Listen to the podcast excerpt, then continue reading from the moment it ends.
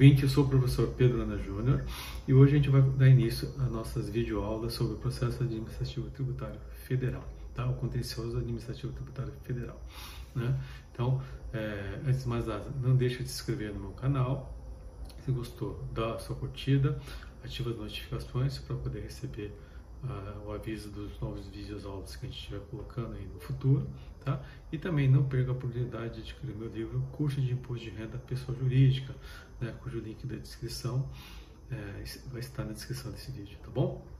Então vamos lá. Então vamos falar hoje sobre a questão do contencioso administrativo tributário federal, né? ou seja, o processo administrativo tributário federal. Né? Então ele tem como base legal né, o artigo inicia no artigo 5 da Constituição Federal, a qual você vai falar dos direitos e deveres, né, é, garantias direitos e deveres do contribuinte. Né? Então, é, por, por, exemplo, o contribuinte tem direito né, à ampla defesa, ele tem direito ao contencioso administrativo, então tudo isso está previsto aonde, gente? Primeiro na Constituição Federal. Depois, é, o processo administrativo tributário federal, né, ele é regulamentado por, por quais normas legais, né? Então você vai iniciar com o decreto 7235 de 1972, que ele vai te dar toda a estrutura, a organização e quais são os procedimentos, né, que tem que ser seguidos na, na quando você vai atuar no contexto administrativo tributário federal. É, depois nós temos o artigo 74 da Lei 9430 de 96, especificamente quando vai tratar da questão da compensação tributária, é lá que vai falar da manifestação de conformidade, vai falar da questão da multa, quando o contribuinte faz compensação de algo que não é tributo, né? Então tudo isso está no artigo 74 da Lei 9430 de 96. Depois a gente tem a Lei 9784 de 1999, que ela é uma lei genérica, que dá os princípios gerais que regem o processo administrativo tributário federal.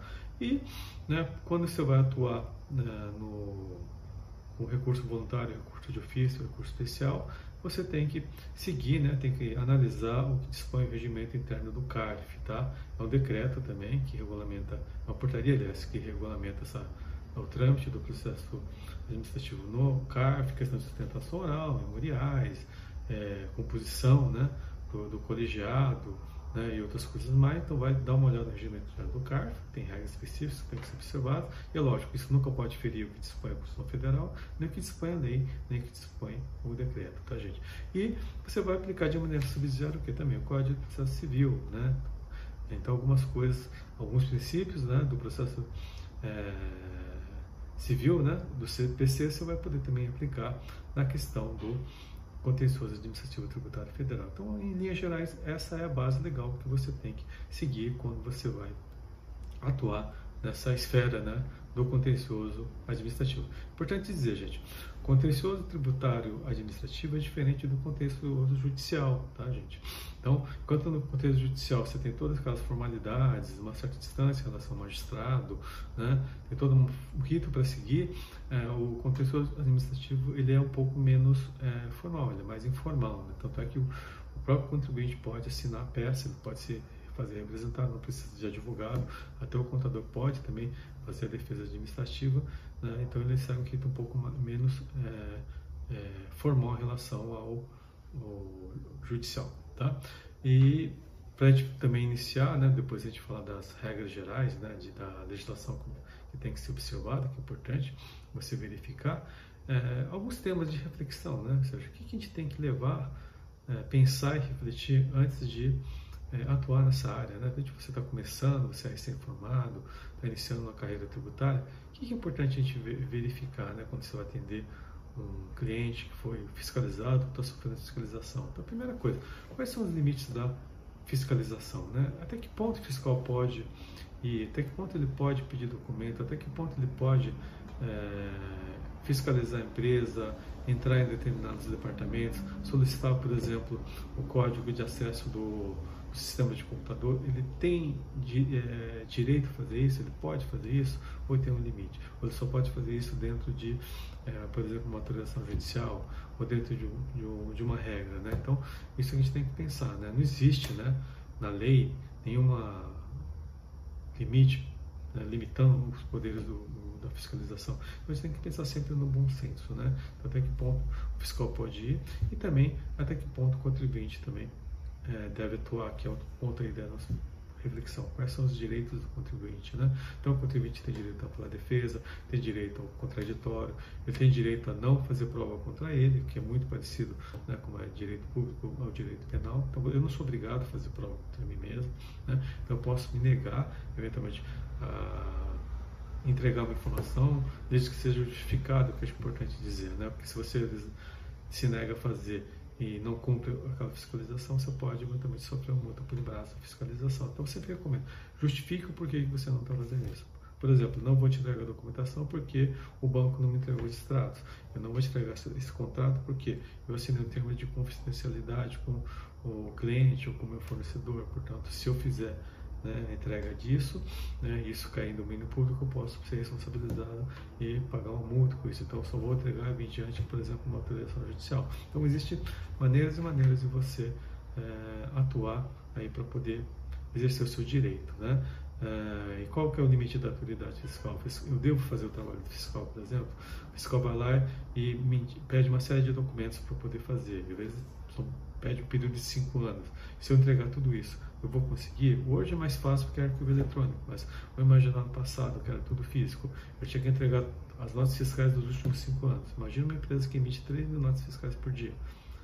Imagina, eu preciso de um caminhão para fazer isso. E será que o fiscal vai olhar isso? Né? Ou o fiscal vem com uma planilha pedindo para eu preencher. Então, eu devo preencher ou entrego a informação para o fiscal é, fazer. Então, essa questão também que tá, é um dos pontos de reflexão. Devo fazer o trabalho fiscal? Então, é uma coisa que a gente tem que sempre pensar, bom senso, né?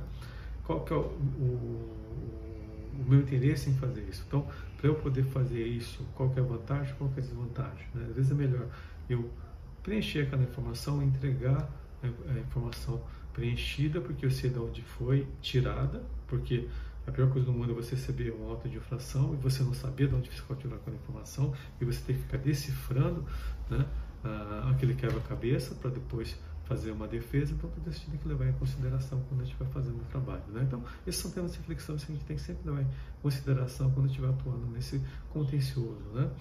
E como falei para vocês, ele é, ele é, menos formal, ele é mais informal em relação ao judicial. Tá? É... E aí, quais são as fases né, desse contencioso administrativo tributário federal? Né? Então, quais são as fases? Né? Depois a gente vai ver é, passo a passo, item a item, né, nas próximas videoaulas. Mas hoje vou dar um, um parâmetro geral. Né? Então, como é que funciona? Como é, como é, onde começa? Né? Então, ele não começa com auto de infração, não começa com a defesa administrativa, com a impugnação, ele começa com, gente, com fiscalização. É quando o contribuinte é intimado a prestar algum esclarecimento, quando ele começa a ser fiscalizado, é que começa o contencioso administrativo. Né? E muitas empresas o que, que fazem? Envolve a vez o advogado né, ou a pessoa que vai fazer a defesa é, quando o auto é lavrado, sendo que a fase importante é a condução da fiscalização, o atendimento da fiscalização, é, é entregar as informações, né, ou seja, pedir prorrogação de prazo, é um jogo de xadrez, né, ou seja, você vai é, atendendo a fiscalização dentro do, de uma ética, dentro de um bom senso, né, de forma que você saiba no final o que vai acontecer. Então pode ser que seja, você seja autuado, pode ser que você minimize aquela, aquela autuação, pode ser que você não seja autuado, ou seja, vai depender muito do que? Da maneira que você está atendendo o fiscal e da maneira que a informação está sendo chegada, che, é, levada. Né? Então você demonstra que você não fez nada de errado, você demonstra que a sua conduta não foi inadequada. E é lógico, tem muitas situações que não vai ter jeito, a empresa vai ser autuada e você vai ter que fazer uma defesa administrativa. Feito isso, vamos imaginar, você fez todo o trabalho de atendimento e fiscalização de maneira adequada, de maneira ética, de maneira correta. Mesmo assim, é lavado o auto de infração.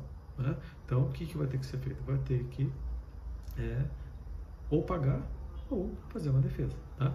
E no caso da compensação administrativa, o que, que vai acontecer? Fiz a compensação administrativa, tenho um crédito tributário, faço o perde compra, entrego, né? É, deixo de pagar que tributo, só que é, esse perde compra ele tem 5 anos para ser homologado ou não. Né? E é, vamos imaginar nesse período há um despacho decisório. Então, nesse despacho decisório, né? não é auto de infração, mas é um despacho decisório, no qual a autoridade fiscal se manifesta esse entendimento, se homologa ou não aquele, aquela compensação tributária. Então, sobre esse despacho decisório, o que, que eu posso fazer né, se eu não concordar? Eu também posso fazer uma defesa. Tá? Então, no caso, defesa de infração se chama impugnação e defesa de um despacho decisório que não homologa uma compensação administrativa, seja total ou parcialmente, chamada manifestação de inconformidade. Essa impugnação, manifestação de conformidade vai ser julgado por um julgador, um colegiado, né, que se chama Delegacia da Receita Federal de Julgamento.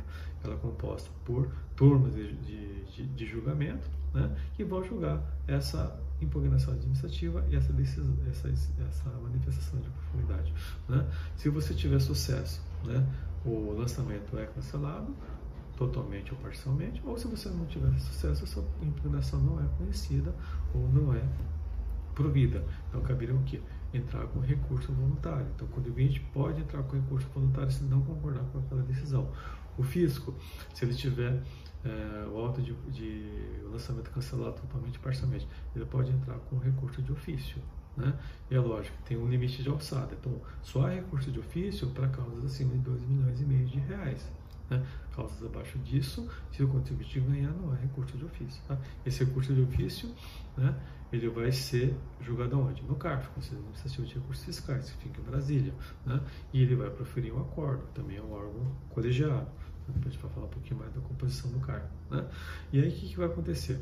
Se o seu recurso for provido, recurso voluntário, o é, que, que cabe, cabe, cabe para fazer ingressar com recurso especial. Né? Se o seu recurso não for provido, cabe a você ou você entrar com recurso especial ou você entrar com embargo de declaração. Vamos imaginar que uma omissão, uma contradição no acordo preferido pelo CAR. Você pode entrar com embargo de declaração. E aí, é, os embargos podem ser admitidos ou não, se for admitido depois do julgamento, e aí vai ser é, proferido um novo acordo, e sobre, e sobre esse acordo, né, proferido pela turma ordinária do CARF, é, caberia recurso especial ou não para a Câmara Superior de Recursos Fiscais. Importante, recurso especial, gente, depois a gente vai falar um pouquinho mais, tem que ter divergência. Eu só posso que ingressar, interpor recurso especial se houver divergência, ou seja, se uma outra turma de julgamento que não seja aquela que julgou no processo tem um entendimento diferente do julgamento que ocorreu comigo. Né? Vamos imaginar, é, o caso de decadência. Eu perdi na decadência porque a turma entende que é, para reconhecer decadência é, a necessidade da comprovação de pagamento, pagamento através de DARF. Né? Então, eu tenho lá, é, eu não fiz o pagamento via DARF, mas fiz uma compensação administrativa que tinha um crédito tributário. Então, é, a preliminaridade da decadência não é reconhecida na, pelo, pela minha turma que julgou meu caso. Só que daí eu tenho uma outra turma de julgamento de outra sessão do CARF, da própria sessão do CARF que julgou meu caso, pode ser a primeira, a segunda, a terceira sessão, qual eles admitem como é, comprovação de pagamento, compensação de tributo, compensação de um crédito tributário. Então, eu tenho uma decisão de outra turma diferente da minha que me favorece. Então, com base nesse precedente, eu posso então, um recurso especial né, que vai ser julgado pela Câmara Superior de Recursos Fiscais. Então, tem que ter divergência. Se não tiver divergência, você não consegue fazer com que seja conhecido o seu recurso especial para ser julgado na Câmara Superior de Recursos Fiscais. Aí vamos imaginar que esse recurso especial é admitido e é julgado. Aí você tem um é, acordo referente a ele. Se houver uma contradição ou uma omissão, caberia o que? Embargos de declaração sobre é, esse acordo, que ele vai ser admitido ou não. Se for admitido, vai ser julgado novamente. Se for julgado novamente, vai ter ser proferido um novo acordo. Aí, se ele é, for rejeitado, é, vai manter a turma e a decisão da turma aí praticamente se esgota aí a, o contexto administrativo para o contribuinte. Né? Então, poderia até entrar com pedido de reconsideração dessa decisão. Né? Então, é, aí tem que mostrar por que, que você está justificando isso, mas é, dificilmente acaba sendo acolhido. Tá? Então, em regra geral, essas são as fases que a gente tem do contexto administrativo tributário federal. É isso que eu queria falar na aula de hoje. Espero que vocês tenham gostado desse vídeo. Gostou? Dá seu like, compartilha ele. Né? E vejo você na próxima aula. Obrigado.